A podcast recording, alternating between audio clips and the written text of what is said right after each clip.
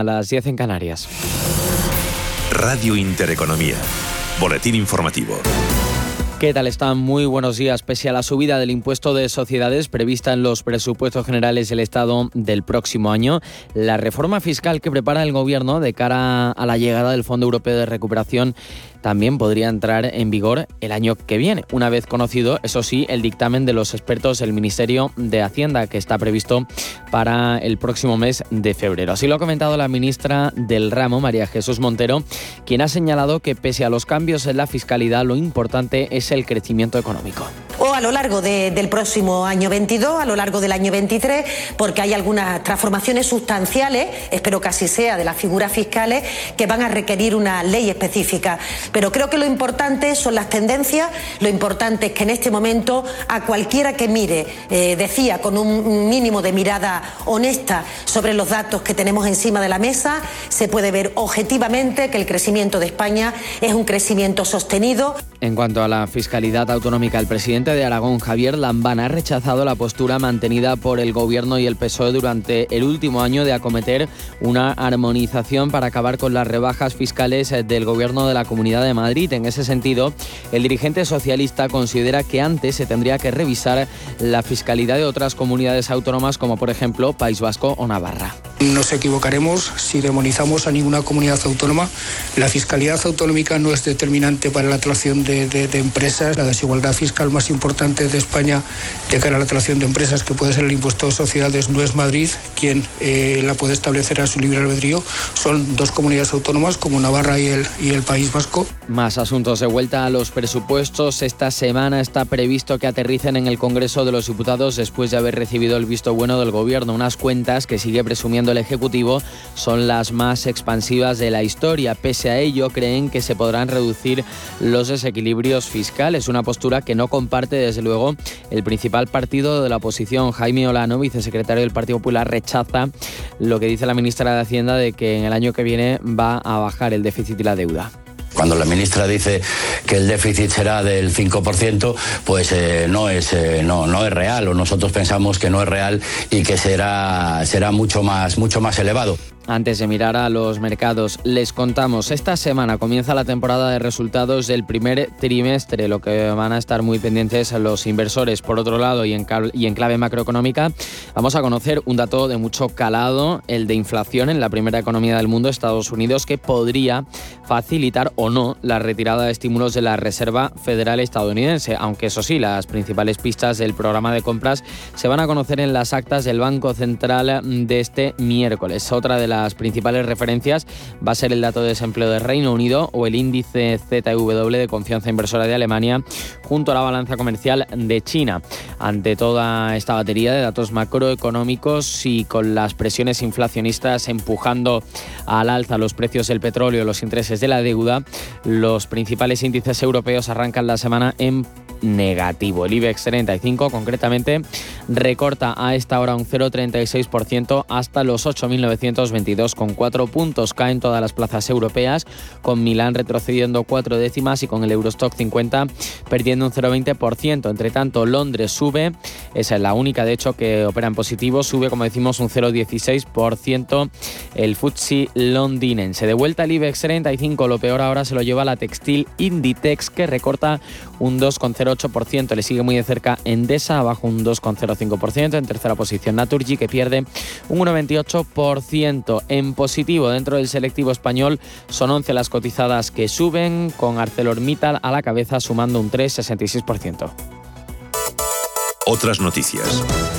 España está previsto que reciba hoy un nuevo vuelo con colaboradores afganos. Es el primer vuelo desde que los talibán cerraran el aeropuerto de Kabul a finales del mes de agosto. Se espera la llegada de dos centenares de refugiados que trabajaron con las Fuerzas Armadas y Cuerpo Diplomático españoles. Esta tarde, como decimos, está prevista la llegada de ese primer avión. Escuchamos a Margarita Robles, que es la ministra de Defensa.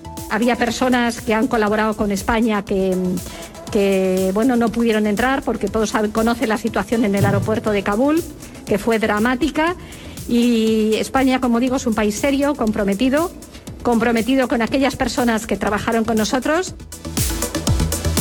Hasta aquí el repaso a la actualidad. Les dejamos ya con la recta final de Capital Intereconomía y Susana Criado. La información volverá puntual a esta sintonía en una hora.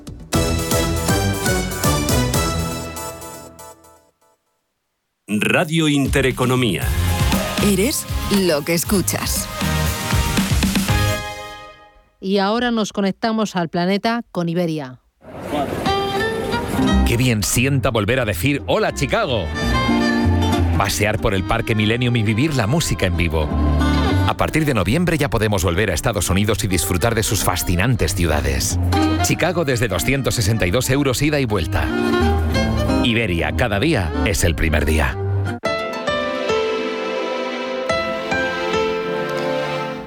Toda la corsetería, lencería y medias de todas las marcas tienen un 25% de descuento. Sí, porque solo del 7 al 17 de octubre en el Corte Inglés vuelve la Semana de la Lencería y vuelve a lo grande. Elige entre la corsetería de marcas como Triumph, Chantel, Dean, Simón Perel, Maison Le Javi y muchos más diseños de todos los estilos y para todas las ocasiones. Encuentra el pijama que quieras, estrena los looks más cómodos y actuales para estar en casa, encuentra las medias de la temporada y mucho más, porque todas las colecciones de todas las marcas tienen un 25% de descuento. No dejes escapar esta oportunidad de renovar tu corsetería, porque los pequeños detalles que no se ven son los que más se notan. Hasta un 25% de descuento. Recuerda, acércate ya a la Semana de la Lencería del 7 al 17 de octubre en el Corte Inglés, también en tienda, en la web y en su app. Nace Dirigentes Club, un espacio único donde cruzamos las historias de nuestros dirigentes, un entorno de networking para generar vínculos profesionales, la mejor plataforma de nuevos conocimientos y tendencias, un club donde ofrecemos a nuestros dirigentes los mejores planes y servicios, porque juntos alcanzamos el éxito, porque juntos sumamos. Descúbrelo en dirigentesclub.com.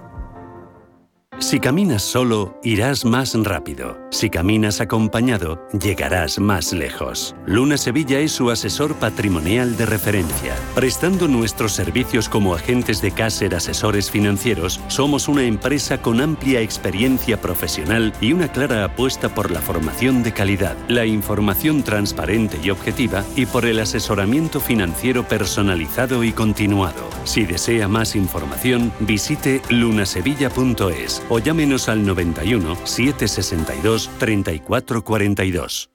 En el corazón de Tierra de Campos, en el norte de la provincia de Valladolid, descubre Mayorga, la procesión cívica del Vítor, declarada de interés turístico nacional, el Museo del Pan, único en Europa, el buzón de correos más antiguo de España, el son de las habaneras, arte mudéjar, lentejas de Tierra de Campos, pan candeal, vino y pichones. Un patrimonio cultural, etnográfico y gastronómico desbordante. Mayorga lo tiene todo.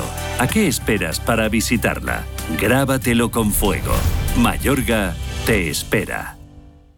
Porque el futuro ya está aquí. Porque la inversión necesita transparencia. Porque existe un ecosistema digital. Porque las criptomonedas ya conviven con el dinero tradicional. Por esto y por mucho más, Radio Intereconomía ha creado la serie de programas My Economy. De lunes a viernes a las 3 de la tarde. Damos voz a los nuevos mercados y tendencias de la era digital.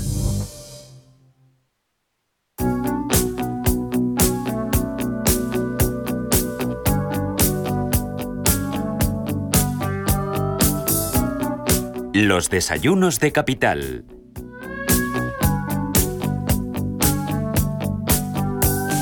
Y en estos desayunos capital ponemos sobre la mesa el South Summit. Se ha convertido en el evento de referencia a nivel mundial para las startups. Elena Fraile, buenos días de nuevo. ¿Qué tal? Buenos días. Es que es uno de los eh, más importantes e interesantes eh, del ecosistema de las startups, este evento.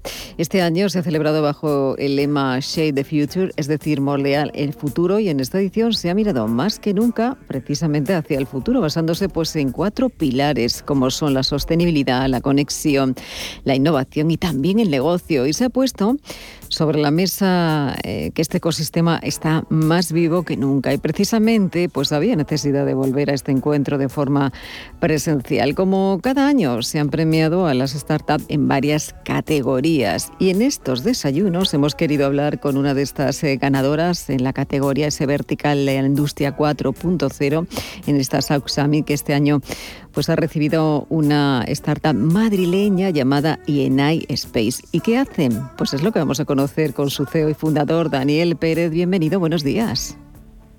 Hola, buenos días, ¿qué tal? ¿Qué tal, Daniel? Eh, haciendo que, Daniel, sobre todo enhorabuena por haber conseguido ese premio ¿no? en esta edición, en esa vertical de Industria 4.0. Pero, Daniel, ¿qué es lo que hacéis vosotros en INI Space? Bueno, en INI Space somos una empresa, siempre nos gusta decir que somos una empresa de, fabricación de cohetes, pero no hacemos cohetes al uso en el sentido de lo que la mayoría de la gente pensaría. Eh, hacemos, en el, término técnico son sistemas de, propulsión y bueno, son, son pequeños cohetes que van integrados en los propios satélites.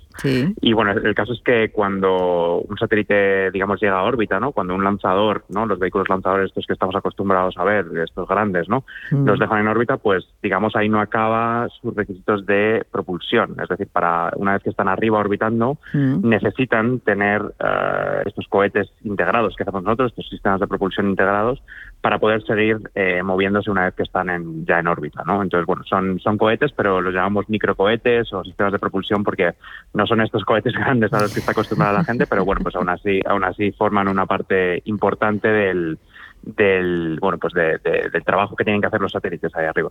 Eh, eh, hablamos de satélites ahí arriba, estás diciendo, pero eh, ¿qué facilita precisamente esta, este, mm, esta aplicación o este hardware? No sé lo que es exactamente. Sí, nosotros tenemos de hecho dos, em, bueno, dos, dos, dos, verticales que trabajamos dentro de la empresa. Primero es un hardware, em, que es un desarrollo interno que estamos haciendo nosotros, que es de hecho una tecnología bastante innovadora. Solo existen otras dos empresas en el mundo que son americanas, de hecho, que hayan intentado desarrollar este tipo de tecnologías. Eh, bueno, el, el, nombre es ElectroSprice y son tecnologías de muy muy muy eficientes eh, y que permiten digamos eh, bueno pues escalar eh, frente a las necesidades concretas de, de, un satélite no ahora los satélites cada vez son más pequeños probablemente para los, oyentes tenga sentido pensar en, un teléfono móvil no que también han ido cada vez haciéndose más y más pequeños pues bueno los satélites que tenemos ahí arriba también cada vez han ido reduciendo su tamaño y bueno uno de los retos que hay a día de hoy en la industria es también miniaturizar estos sistemas de propulsión On. Para que sigan eh, cabiendo, digamos, o cupiendo, perdón, en, en, estos satélites tan pequeños, ¿no? Eso por un lado. Y luego, por otro lado, pues nosotros hemos desarrollado un software que lo que permite es a, empresas que, digamos, estén entrando eh, ahora en el, en el sector espacio, ¿no? Ahora hay, mucho movimiento en el sector espacial, hay muchas startups, y entonces eh, la mayoría de estas startups están enfocadas en diseñar satélites que dan un servicio, ¿no? Pero el, la parte del sistema de propulsión a veces es un poco mm, todavía tecnológicamente difícil para, para muchas de estas empresas. Y nosotros hemos hecho un software que lo que hace es resolver eh, o, digamos darles de forma muy sencilla, muy intuitiva, decirles, oye, pues mira, necesitas este tipo de sistema de propulsión o este otro tipo de sistema de propulsión porque tú vas a tener requisitos diferentes en función del tipo de misión que tengas, ¿no? Y eso es un poco lo que las dos cosas que, trabajamos en la empresa. Eh, eh, Daniel, hablabas de, nosotros. Creo que vosotros sois em, los que formáis parte del equipo de IERAI Space, ingenieros aeroespaciales, que os conocisteis, creo, en la Universidad Carlos III eh, de Madrid y comenzasteis, bueno, pues a caminar, ¿no? Con esta idea.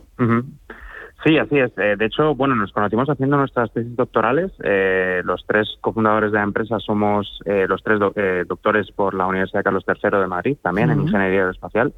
Y bueno, sí, nos conocimos durante la durante la tesis. en 2017 eh, trabajamos juntos en un, en un proyecto que era un concurso que había en Estados Unidos, en una conferencia académica que había en Estados Unidos, para proponer, proponer ideas innovadoras con, dentro del sector que nosotros trabajamos, que es, bueno, concretamente se llama la propulsión eléctrica, ¿vale? Porque son, son cohetes que son eléctricos, ahora que está muy de moda el tema de la electrificación de los motores y demás, pues nosotros también trabajamos un poco eso. Y nos conocimos en 2017 trabajando con un, en un proyecto que acabó siendo ganador en Estados Unidos del, bueno, pues del premio, lo que llaman el premio de jóvenes visionarios, ¿no? Que, bueno, en, en aquel momento era una aplicación, buscaban una aplicación novedosa de la tecnología y nosotros propusimos un, un GPS lunar o sea, un sistema de GPS igual que el que tenemos en la Tierra, pero en la Luna para eh, futuras misiones tripuladas allí y que, digamos, donde la constelación de GPS pues será desplegada con, un sistema de propulsión, bueno, mm, que es el que luego hemos acabado desarrollando. Mm. Y ahí nos dimos cuenta de que trabajábamos muy bien juntos, de que la verdad es que no teníamos ambiciones parecidas, de que técnicamente pues todos eh, nos podíamos repartir trabajo y confiar los unos en los otros. Y en 2019 pues decidimos montar la empresa y bueno, pues han sido dos años eh, muy interesantes. la verdad, ahora ya somos ya somos 12 personas en la empresa, o sea que hemos crecido un poquito. todavía nos queda mucho por crecer y, bueno, todavía seguimos haciendo desarrollo de tecnología, pero bueno, confiamos bastante en el proyecto y, vamos, estamos dándolo dando todo. Eh, te iba a decir, eh, Daniel, esto de, de, la industria aeroespacial está, te iba a decir, está de moda. Sí, sí, está, está muy de moda. Yo creo que todo el mundo conoce a, Elon Musk, ¿no? Y SpaceX, ¿no? Eh, Hay una carrera eh, por, por, conocer el espacio.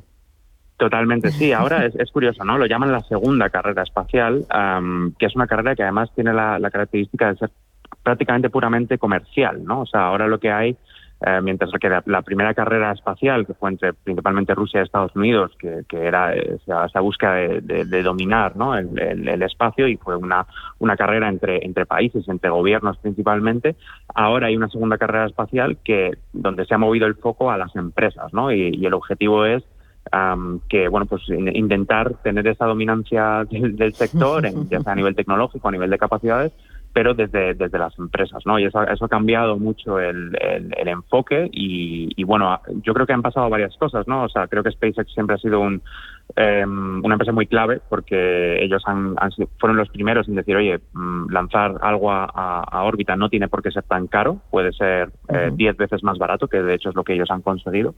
Y ese, esa reducción en 10 veces el precio de lanzar eh, un kilo, ¿no? un kilo de masa al espacio, pues ha permitido que de repente un montón de, empresas que nunca se hubieran planteado, o un montón de personas ¿no? que nunca se hubieran planteado montar una empresa de espacio porque eh, los, los precios son desorbitadamente caros o eran desorbitadamente caros precisamente dicho, eh, pues ahora te, lo te iba a preguntar eso de cuánto cuesta, Daniel, lanzar un kilo de masa al espacio. Sí, eh, Ahora mismo eh, estamos en torno a los 5.000 dólares el kilo. Eso es el precio más barato que se puede conseguir. Em, en España tenemos empresas como PLD, por cierto, que, siempre nos gusta hablar de ellas porque nos parece también muy interesante, que están intentando desarrollar microlanzadores que tienen un objetivo un poquito más caro, en torno a 30.000 dólares el kilo, pero bueno, pueden jugar con quizás otras otras eh, aportaciones al sector en cuanto a bueno rapidez o, lanzamientos dedicados de ciertos satélites. Pero tradicionalmente el, el coste ha sido en torno a 100 mil dólares el kilo. Vale, entonces estamos hablando de reducciones entre 3, es un factor 3, un factor 20 casi, muchas veces ya comparado con el sector espacial tradicional, ¿no? De hecho, aquí, aquí se habla mucho de lo que es el old space, ¿no? O sea, como el, espacio antiguo, ¿no? Que son pues las, las grandes, em, las cuatro o cinco grandes empresas que siempre ha habido, que eran Boeing, Airbus, tales, y el New Space, que es el, nuevo espacio donde de repente pues entramos un montón de empresas eh, mucho más pequeñas y, podemos competir realmente, podemos competir. Así que eso es muy, muy interesante. Daniel estaba eh, pensando, yo sé, quieren conquistar el espacio, me refiero a Elon Musk, ¿no? Con esos eh, viajes, ¿no? con esas pruebas, pero claro, vosotros en esta carrera, ¿qué queréis conseguir? ¿Qué queréis lograr en el futuro? no sé, porque vosotros tenéis poca competencia en este segmento. Pues bueno, yo creo que hay una percepción de, que hay poca competencia, pero la realidad es que hay, un poquito más. Lo que pasa es que el sector espacial es como un, gran desconocido, ¿no? Es, un sector muy nicho y, bueno, sí que sí que tenemos competencia. De hecho, nuestros principales competidores en Europa son una empresa austriaca que se llaman Impulsion y bueno, como decía antes, en Estados Unidos hay un, hay un par de empresas. Es verdad que a lo mejor hay, digamos, eh, seis o siete empresas en el mundo que pueden desarrollar el tipo de tecnología que estamos desarrollando nosotros. nuestro objetivo a largo plazo es, bueno, lo primero, eh, poder llegar a vender la tecnología, porque ahora mismo, como decía, seguimos en, una etapa de, desarrollo tecnológico fuerte, ¿no? Yo creo que el año que viene vamos a ya estar en una etapa comercial. De hecho, eh, está previsto para enero, iba, iba, a ser diciembre, pero justo esta semana nos han dicho que se retrasa un poco el lanzamiento. Enero de, 2022 va a ser la primera vez que demostremos o, digamos, utilicemos nuestra tecnología en el espacio, ¿vale? ¿Ah, es decir, vamos a lanzar, sí, vamos a lanzar nuestro, por fin, nuestro primer prototipo, con un prototipo a órbita, eh, proyecto también eh, en el que colabora España. Eh, bueno, sí, trabajamos con una empresa con otra empresa española de aquí de Madrid, de hecho, pero no, o sea, no hemos tenido realmente, o sea, sí, o sea, digamos, es una misión 100% española y de hecho va a ser eh, tenemos la suerte de decir que siempre decimos que vamos a ser el primer cohete operando en el espacio eh, que se ha hecho en España. Eh, eso para nosotros es, es, una fuente de orgullo muy fuerte. Es un cohete muy pequeñito, entonces a lo mejor la gente no se siente tan emocionada como cuando ven los cohetes, los cohetes más grandes. Um, pero, pero sigue siendo un cohete, sigue siendo tecnología de, de propulsión espacial, que, que, es una tecnología pues bastante avanzada. Y, y, bueno, ese es el primer paso, ¿no? El primer paso es, es, llegar a órbita, demostrar que nuestra tecnología funciona en órbita como tal y como la hemos diseñado. eh, el siguiente paso es, comercializarla, es decir, empezar realmente a trabajar con clientes que son principalmente internacionales, porque el sector espacial no, no digamos, no hay, no hay suficiente sector eh, a nivel español, aunque, aunque hay bastantes empresas en España, no, podríamos simplemente vender a España y, mantener la empresa, ¿no? Tenemos que, comercializar a nivel uh, internacional desde el, desde el primer momento. Y bueno, pues a largo plazo, la, verdad es que lo que nos, da mucha emoción es participar en misiones de todo tipo, pero principalmente también misiones científicas, ¿no? Siempre, yo siempre he dicho que, que para nosotros el, el, el mayor hito después del cual nos podemos retirar, ¿no? Es, es, participar en una misión a la Luna, ¿no? O sea, sí. y, y, de hecho esto es algo factible. Hay, hay ahora eh, llegaremos, Daniel, que... llegaremos a la Luna. Haremos viajes a la Luna, sí. yo, en, no sé, en 10 años a lo mejor. Sí. Yo espero que antes de 10 años, ¿Ah, honestamente. sí? Yo creo que a, a, día de hoy, sí, a, a día de hoy, um, digamos, se podría lanzar una, una misión eh, a, a, la Luna, una misión española eh, científica, ¿no? Eh, avalada por, por algunos de nuestros grandes centros de investigación, por ejemplo, el Instituto de Astrofísica de Canarias, que, que son buenísimos, ¿no? En, en todo tema de, de, observación terrestre y demás. Podríamos, se podría lanzar una misión de aquí a cinco años, por ejemplo, y sería uh -huh. factible, sería, sería factible hacerla. Los tiempos también se han, se han acortado mucho en esta uh -huh. nueva carrera espacial. Ahora todo el mundo quiere correr mucho para, para llegar a órbita y llegar a, y llegar a hacer lo que tienen que hacer. Pero, de hecho, por ejemplo, la, eh, ahora mismo eh, la NASA va a lanzar un, un, pequeño satélite de creo que de 20 kilos eh, que va a ir a, a, a órbita lunar para -huh. buscar eh, restos de agua. ¿No? que uh -huh. es también muy importante para, para futuro, para futuras misiones tripuladas a la, a la Luna. ¿no? Uh -huh. Entonces, esto es algo que, que, se podría hacer desde España con una, con una misión mm, puramente española y, y, y yo espero que, que, podamos participar en este tipo de, de, misiones ¿no? dentro de muy poquito. Pues seguro que sí, seguro que sí, Daniel, porque bueno, esto supone además este premio para vosotros, entiendo que supone eh, un espaldarazo, ¿no?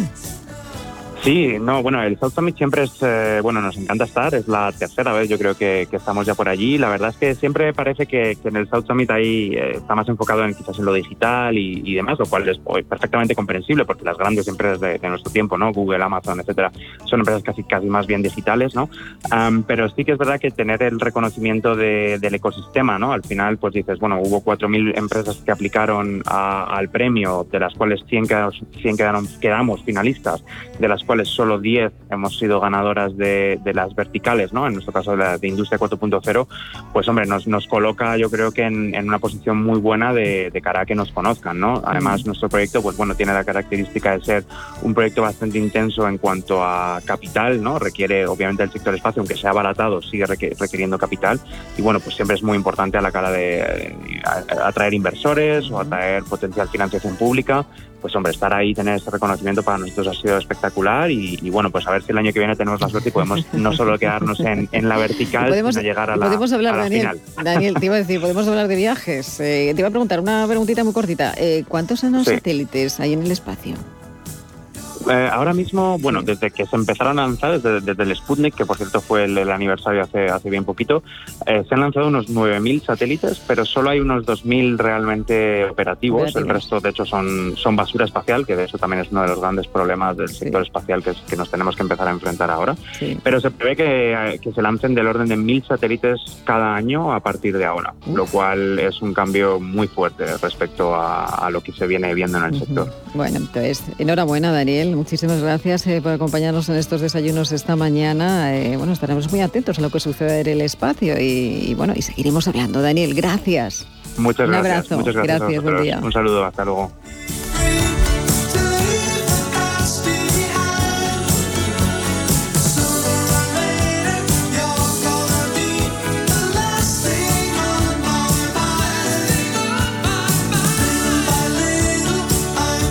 Capital Intereconomía, clave para anticiparse y acertar en los mercados. Con las nuevas tarifas de electricidad, las instalaciones fotovoltaicas para autoconsumo son aún más rentables. Además de conseguir reducir tu factura de la luz, reducirás la huella de carbono que deja tu empresa. Si quieres saber qué ventajas tienen estas instalaciones, qué subvenciones tienes disponibles y cuál es la mejor instalación para tu empresa, pregúntanos. NES, especialistas en gestión y ahorro energético, te contesta a estas y a otras preguntas. NES.es. El camino es largo pero la recompensa es grande.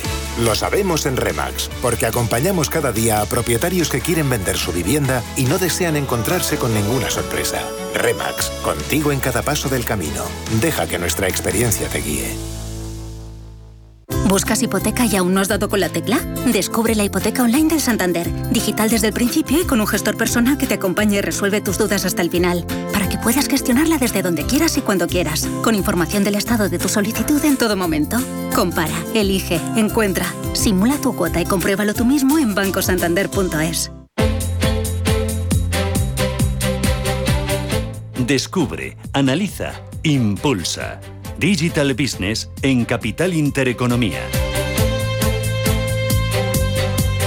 A ver, les cuento, el Parlamento Europeo ha pedido la prohibición del uso policial de la inteligencia artificial. La Eurocámara considera que tecnologías como el reconocimiento facial o los algoritmos de predicción de delitos pueden discriminar a amplios colectivos de la sociedad.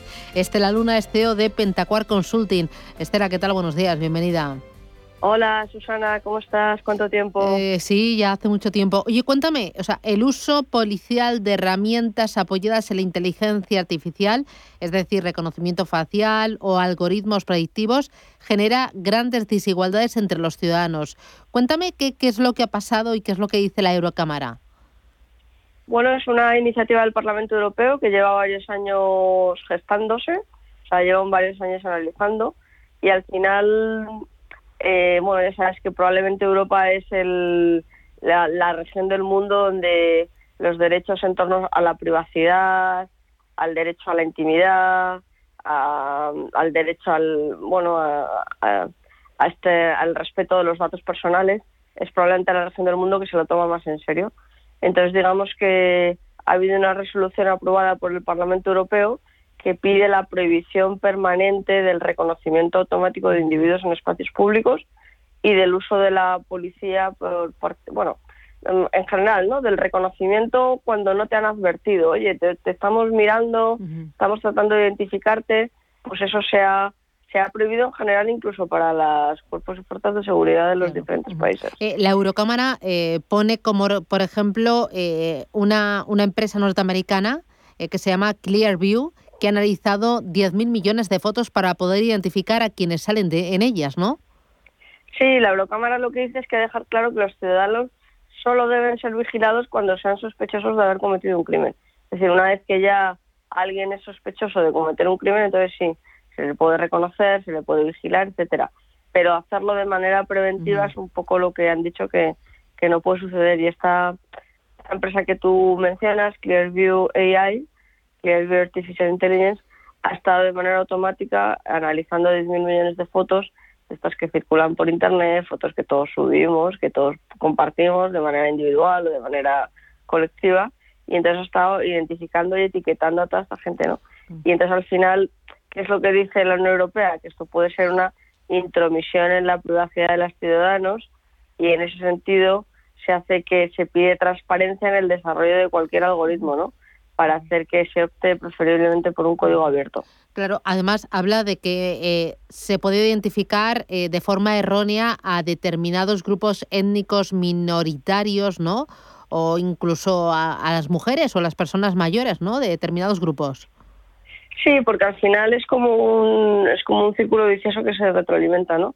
Digamos que, por ejemplo, eh, pues por lo que sea, alguien de un cierto grupo étnico, de un cierto color de piel, eh, ha cometido un crimen, entonces sé que se dice, ah, pues en proporción la gente de este color de piel comete más crímenes, entonces vamos a identificarlos a ellos más, entonces se les identifica más y entonces se trata un poco como de, eh, al hacer más zoom en ellos, pues a veces se encuentran más cosas o a veces se les adjudican cosas que no que no les corresponden, ¿no? Entonces digamos que hay un cierto lo que se llama el bias, hay un sesgo, ¿no? Hacia ciertos grupos minoritarios. Digamos que la gente que está más en el, en el entorno de la mayoría, pues tiene menos posibilidades de que, de que se le identifique erróneamente. Entonces, han considerado que esto es especialmente preocupante y, y que hay que hay que tener un cuidado sobre cómo sobre cómo se lleva esto a cabo. Y he visto que este tipo de algoritmos de predicción policial se utiliza mucho en Estados Unidos y también en China, en Europa menos. En Europa menos, en Europa igual más en el Reino Unido, en Alemania, en Suiza. Famoso, bueno, esto sucedió hace años, ¿no? Que Scotland Yard cometió un error identificando identificando al, al asesino de un crimen y porque lo hizo con un algoritmo de manera automatizada en lugar de hacer el reconocimiento. ¿no? O sea que se cometen errores. Es verdad que también mm, no seamos maniqueos, no es todo blanco-negro. También es verdad que hay cosas que se han resuelto por tener cámaras en las calles y, llevar un poco esa identificación, esa, esa monitorización permanente. Pero bueno, digamos que es un debate fino donde hay que ver claramente qué se puede hacer y qué no y poner y poner unos límites y poner unas barreras y digamos que el Parlamento Europeo pues ha optado por esta decisión de, de prohibir que se haga sin advertencia y sin que haya previamente un delito. Muy bien. Oye, eh, esta es una de las noticias que queríamos sacar contigo, pero hay otra noticia hoy ya que estamos en semipuente y yo que tengo aquí un cafecito encima de la mesa, eh, un poco para desengrasar, pero para ver eh, cómo, cómo llega o a, dónde llega. Me, me, me, hablabas de modelos conectados de cafeteras de distintos formatos, expreso, cápsula, goteo. O sea, cuéntame esto que tiene que ver con la tecnología eh, con la conectividad y, por qué cafeteras y no neveras, aspiradoras o, la rumba. Sí, hoy era el día de poner una noticia simpática, como estamos a 11 de octubre, víspera de puente, digo, vamos a meter algo aquí gracioso. Pues nada, para que hemos hablado otras veces en antena del Internet de las Cosas, que son estos dispositivos que se conectan entre sí y que se pueden programar con intervención del usuario o incluso sin intervención del usuario. Entonces hay, hay como tú has mencionado, hay neveras, hay aspiradoras, hay de todo, pero no me, llamó la atención la cafetera inteligente porque ahora puedes con tu reloj o con tu app o con tu teléfono eh, o incluso con el Alexa o con el con los con el Siri con los con los asistentes de voz programar tu cafetera. Entonces son cafeteras conectadas son cafeteras inteligentes. Entonces le dices los parámetros eh, qué puedes hacer y qué no puedes hacer. Pues puedes, los modelos te, permiten hablar el expreso, la cápsula, el goteo, eh, te permiten decir cuánto tiempo, que el café esté preparado cuando cuando te levantes de la cama, sin que hagas nada, ¿no? Te levantas de la cama y tienes el café preparado. No sé, son hay, hay, algunas cafeteras que las llaman inteligentes, pero no tienen conectividad. Sí, efectivamente, hay, hay cafeteras que son inteligentes pero no tienen conectividad porque son, son cafeteras que, que digamos que tú las puedes programar, pero además las que tienen conectividad están conectadas o por Bluetooth o por el Wi-Fi con la aplicación del móvil, en algunos casos con el asistente de voz como Alexa, y su configuración se puede hacer desde una app. Entonces lo puedes programar todo para que esté listo al levantarnos. Eso sí, antes hay que añadir el agua o el café. Y, puedes cuando estás en la cama, decidir qué es lo que quieres. Y aunque estas cafeteras, mm, algunas se llaman inteligentes, no disponen de conectividad, ofrecen la opción de ajustar los diferentes parámetros. Generalmente son modelos expresos superautomáticos con una interfaz de pantalla y a partir de ahí se crean perfiles o recetas que la cafetera memoriza.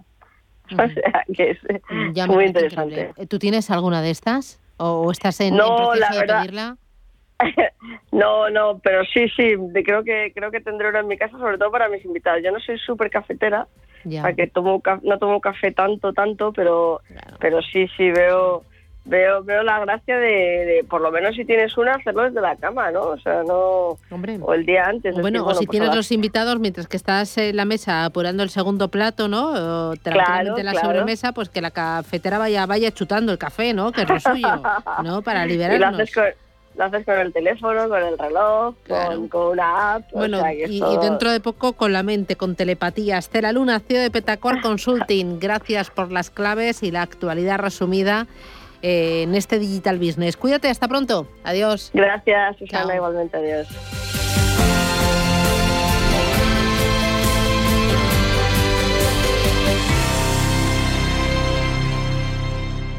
No sé de dónde vamos a recortar más. ¿Sabes lo que es la eficiencia energética? NES te demuestra que sí puedes ahorrar más en energía. En NES son expertos en ahorro y auditorías energéticas. Trabajan con las mejores empresas y al mejor precio. Ellas les avalan. Infórmate en NES.es. Te realizamos un estudio de forma gratuita. Pregunta y contacta en info.nes.es. NES, conviértelo en tu partner energético. Si piensas que España es un país y no un Estado multinivel, multiplurinacional o multigaitas, por fin hay debate. Nace un periódico independiente, profesional, en abierto, respetuoso y con valores. Ya era hora. Eldebate.com. La actualidad desde los principios.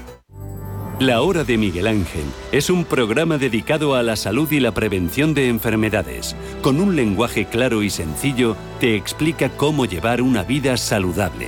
Todas las noches a la una y media de la madrugada en Radio Intereconomía. Descubre, analiza, impulsa. Digital Business en Capital Intereconomía.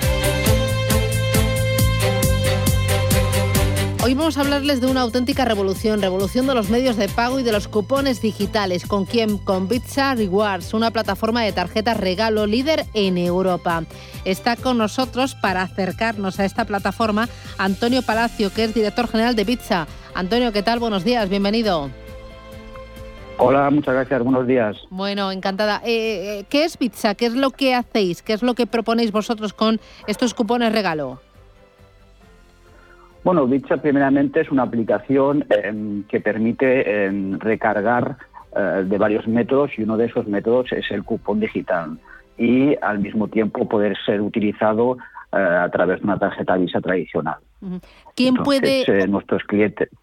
No, si vuestros clientes... Sí, perdón. Sí, nuestros clientes de esta manera pueden utilizar el saldo que recarguen a través de esos cupones digitales. ¿Quién puede operar con Visa Rewards y cómo operar?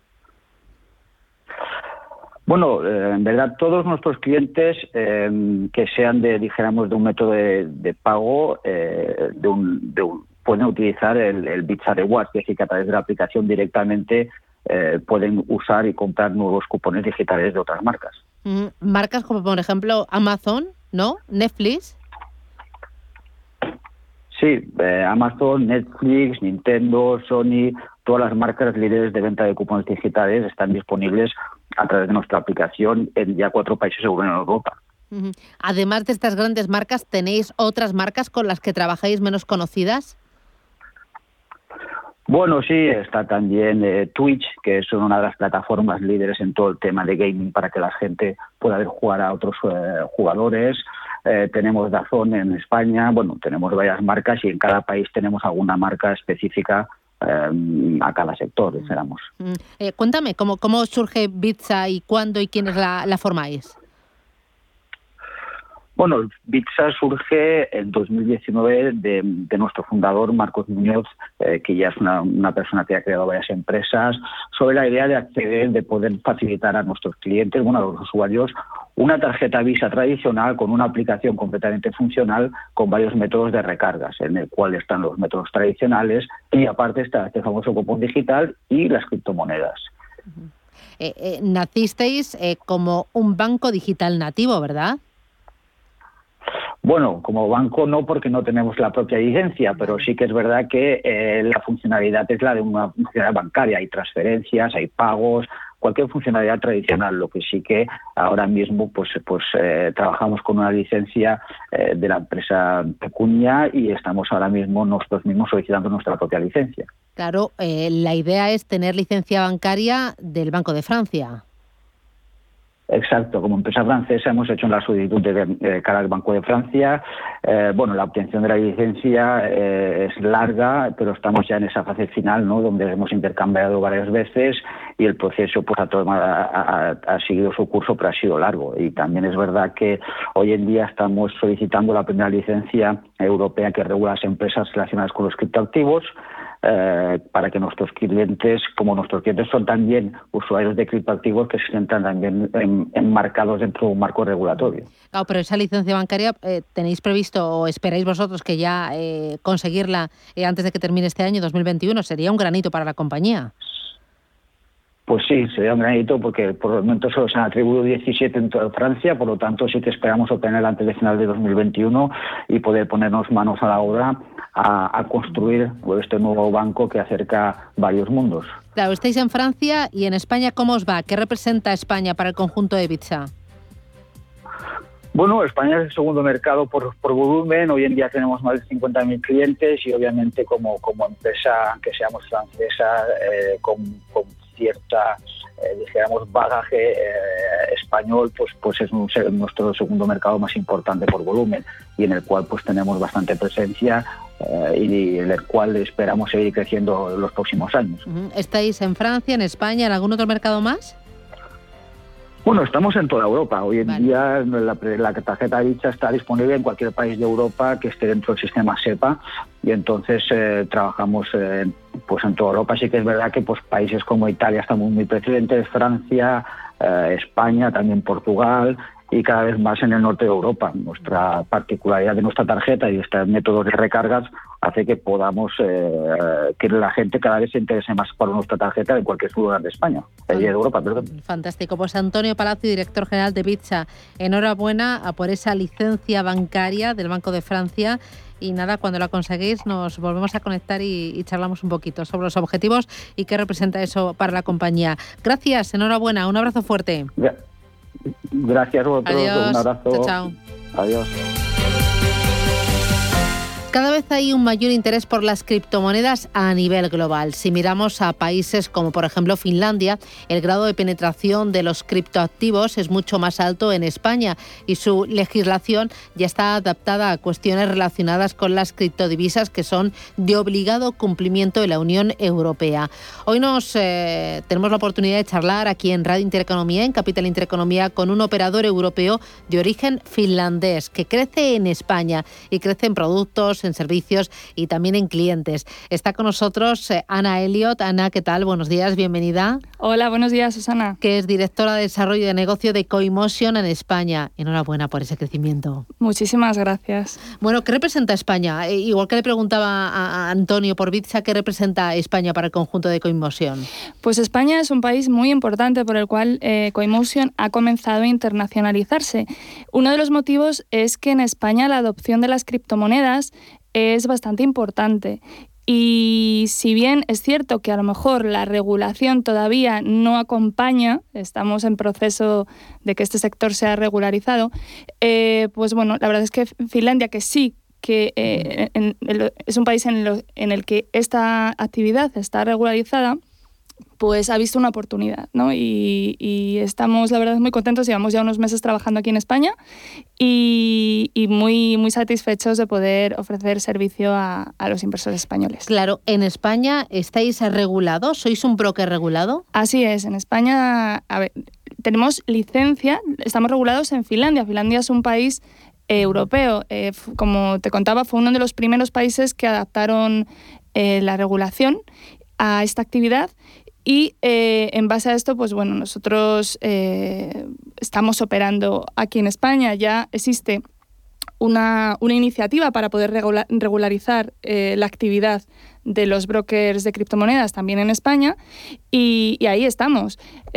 como sabes, Susana, a pesar de que como te he dicho, a pesar de que tenemos una gran adopción en España sobre las criptomonedas, eh, estamos un poquito a la cola en Europa en cuanto a regulación. ¿no? Y esto tal vez ha sido porque no ha interesado eh, afrontar este debate hasta ahora. ¿no? Así que, bueno, pues estamos contentos también de, que esto vaya cambiando, de que los partidos políticos se vayan posicionando en esta línea. Hay, un partido político, ¿no? Era Ciudadanos, ¿no? Que, que, que anunciaba, que presentaba recientemente una propuesta para regular los activos digitales. Eso es, eso es. Eh, es una buena noticia que al menos haya habido un partido que se haya posicionado ya. Eh, yo creo que los, los ciudadanos y el sector espera que todos los partidos se vayan posicionando y conozcamos lo que piensa cada uno en cuanto a las criptomonedas y a, la regulación.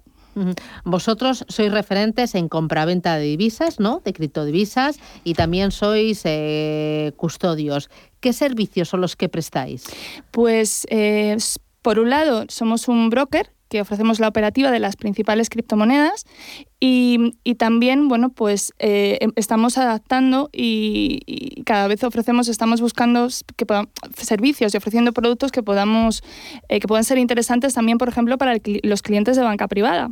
¿Ah, sí? ¿Para clientes de banca privada? También. Entonces, por ejemplo, ahora estamos, eh, acabamos de lanzar una tarjeta Mastercard que permite em, comprar bienes, servicios en cualquier punto de venta que ofrezca, bueno, que, forme parte de la red Mastercard. Y estamos desarrollando también una serie de depósitos y cuentas remuneradas en criptomonedas, que también están teniendo muchísimo éxito y que pensamos que ahí bueno, pues sí que ofrecemos un valor y algo diferente a lo que está haciendo la, competencia. ¿Lo estáis desarrollando o ya lo tenéis en marcha? Están en marcha, lo que estamos es buscando em, nuevas, estamos siempre innovando y buscando nuevas criptomonedas y nuevos productos en los que, podamos, que podamos ofrecer y el último ha sido una de estas criptomonedas que estamos ofreciendo, la última que hemos lanzado, el último depósito es en US DC, eh, ofreciendo rentabilidades muy interesantes. Ahora mismo me parece que es el 5,5% de interés, lo cual eh, para cualquier tipo de inversor, no ya gente que invierta en cripto, sino gente incluso del mundo tradicional, eh, que esté pensando si lanzarse al mundo cripto, pues puede ser una gran alternativa. ¿no? Ese inversor que accede a vuestra plataforma CoinMotion eh, es más, eh, ¿cuál es su perfil? ¿Son particulares? ¿Hay más empresa dentro de los particulares? ¿Es con un alto patrimonio, con formación? Pues ofrecemos servicio tanto a particulares como a empresas. pueden abrir cuenta gratuita y no, existe un, un, importe mínimo para abrir cuenta, con lo cual pues tenemos clientes que son particulares y empresas eso sí, siempre eh, siguiendo los más estrictos controles y lo que nos imponen los reguladores en cuanto a documentación que tenemos que pedir y, a todo el proceso de cuestionarios y todo. La verdad es que lo que hemos conseguido es ofrecer un servicio muy rápido, abrir cuentas, ser muy ágiles en la apertura de cuentas, que eso es algo que, importa mucho a las empresas y, y siempre, desde luego, desde un punto de vista, trabajar desde un punto de vista muy seguro y ofreciendo un servicio en español, que eso también es importante que no todos los, no todos los operadores ofrecen servicio en español.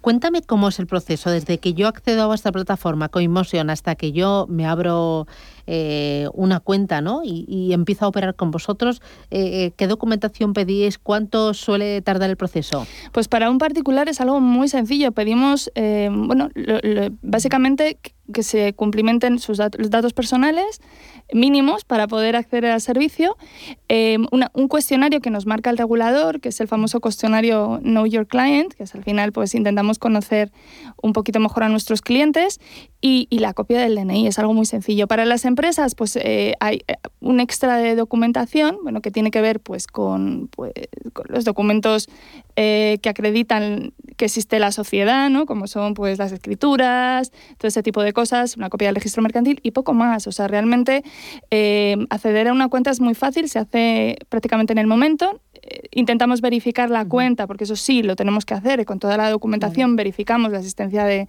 ese cliente y, se, bueno, pues esto solemos tardar, eh, se suele hacer en el día o prácticamente y, y, nada, lo único que tiene que hacer el cliente luego es depositar sus euros en CoinMotion a través de un depósito instantáneo, a través de una transferencia SEPA y, desde ese momento ya pueden, pueden operar.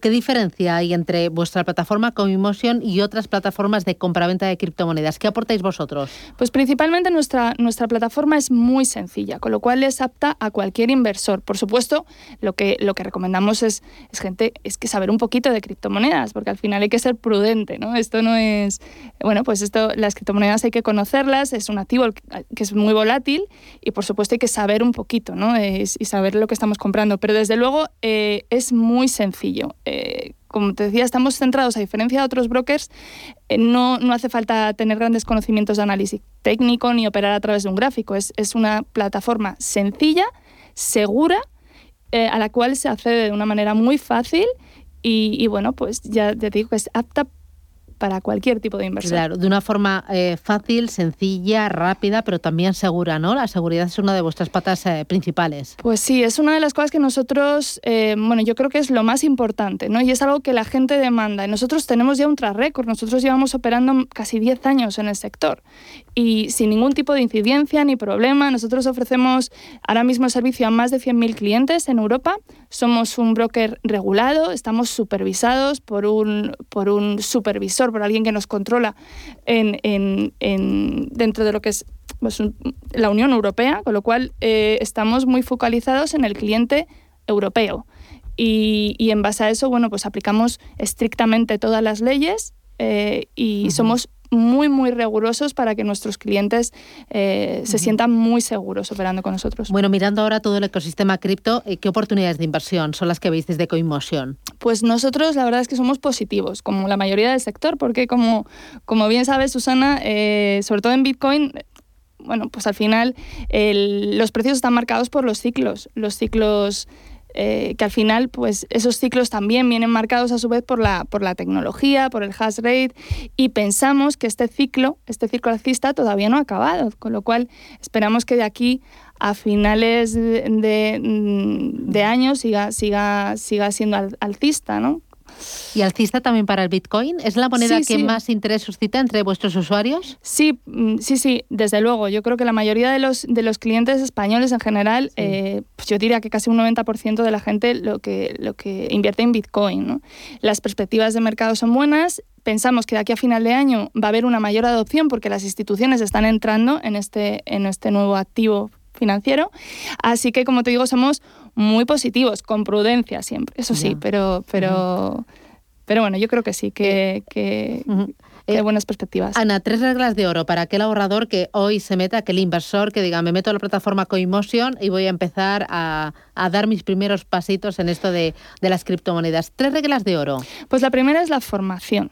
Eh, hay, que, hay que conocer el producto.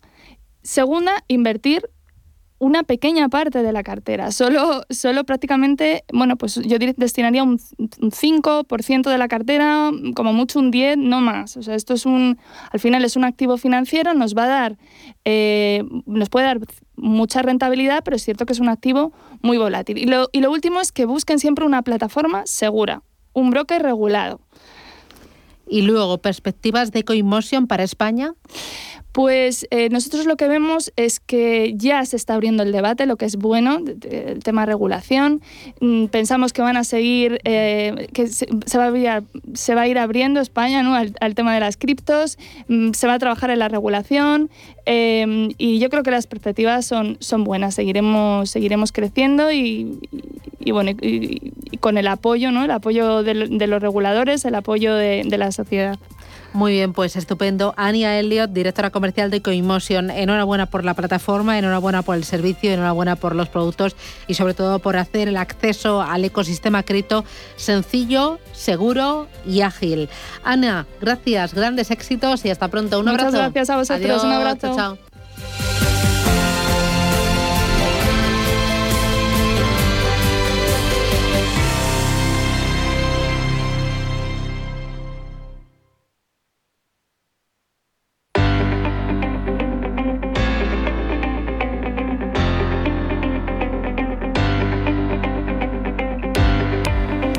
Hoy conocemos a Michael Burry, uno de los gestores más seguidos tras el estreno en la gran pantalla de la película The Big Short, donde es interpretado por el actor Christian Bale. Creador del fondo de inversión Sion Capital, Michael fue el hombre que predijo la crisis financiera, acertó en la inversión en agua y a día de hoy alerta sobre el peligro que supone una subida de los precios.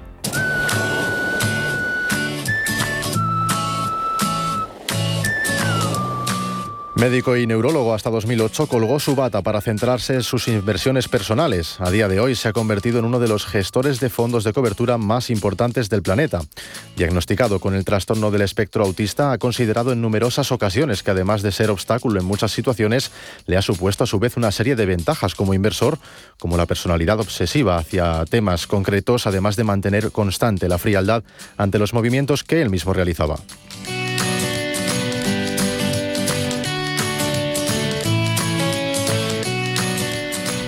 Sus artículos en el foro web de Silicon Investor demostrando el éxito en la inversión del valor tuvo gran repercusión. Tanto es así que atrajo el interés mundial de compañías e inversionistas. En 2005, Burry comenzó a centrarse en el mercado de alto riesgo a través de su análisis de las prácticas de préstamos hipotecarios en 2003 y 2004. Pronosticó además correctamente que la burbuja inmobiliaria colapsaría ya en 2007.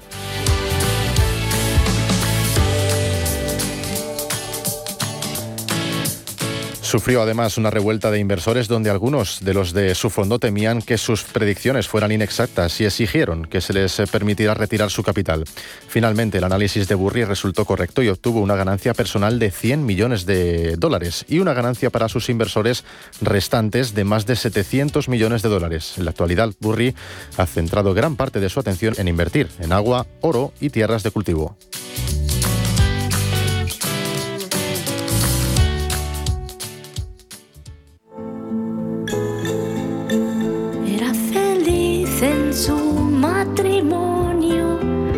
Aunque su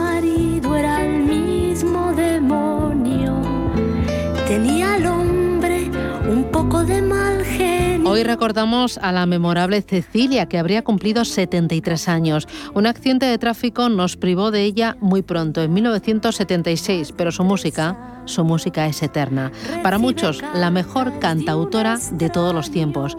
Con ella nos vamos. Mañana nos reencontramos a las 8 aquí en Capital Intereconomía. Hasta mañana.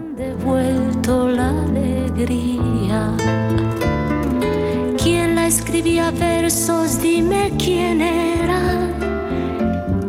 En Capital Intereconomía, información opinión y análisis. Siempre rigor. Como siempre sin tarjeta. La mandaba un ramito de violetas.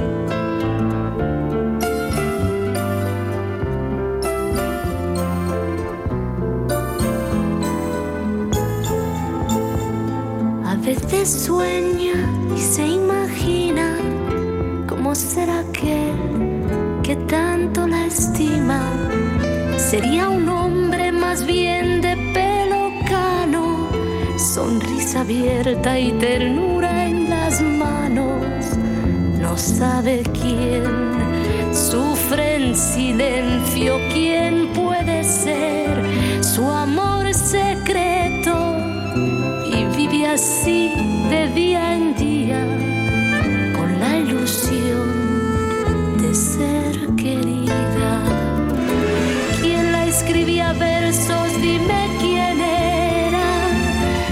mandaba flores por primavera, quien cada 9 de noviembre, como siempre sin tarjeta, la mandaba un ramito de violetas.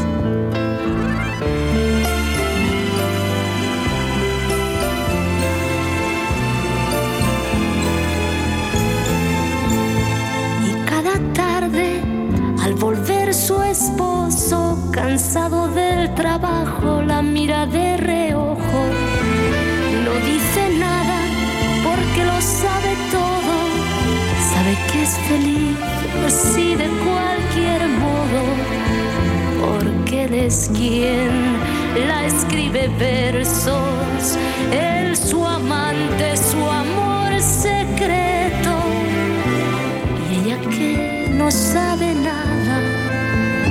mira a su marido y luego calla. ¿Quién la?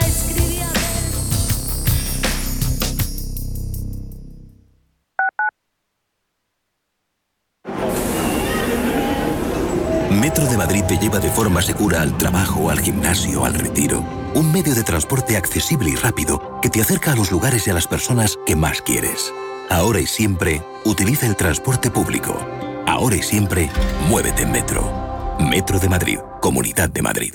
WeCity es la más reciente e innovadora plataforma de inversión inmobiliaria. En WeCity podrás invertir en las mejores oportunidades inmobiliarias y diversificar tus ahorros de manera fácil, rápida y segura. Entra hoy en wecity.io e invierte en un solo clic. O si prefieres, llama al número 679 667 623 y te ayudaremos. En el Soto de la Moraleja, restaurante Kionan Sui, de comida peruana, cantonesa y chifa, con una gran variedad de sabores y aromas que te dejarán boquiabierto. Junto al restaurante Inari Moraleja, calidad y satisfacción garantizada. Restaurante Kionan Sui, reservas y pedidos en el 910090830 o grupoinari.es. Te esperamos. Metro de Madrid te lleva de forma segura al trabajo, al gimnasio, al retiro. Un medio de transporte accesible y rápido que te acerca a los lugares y a las personas que más quieres. Ahora y siempre, utiliza el transporte público. Ahora y siempre, muévete en Metro. Metro de Madrid, Comunidad de Madrid. Los domingos a las 10 de la noche tienes una cita con El Club de los Negocios Raros. Un magazine dedicado al mundo de los libros. Actualidad, entrevistas, literatura y poesía tienen cabida en este espacio cultural de Radio Intereconomía. Dirigido por Andrés Sánchez Magro. Todos los domingos a las 10 de la noche. Radio Intereconomía. La radio de los empresarios y de todo el que desea ser el mejor informado.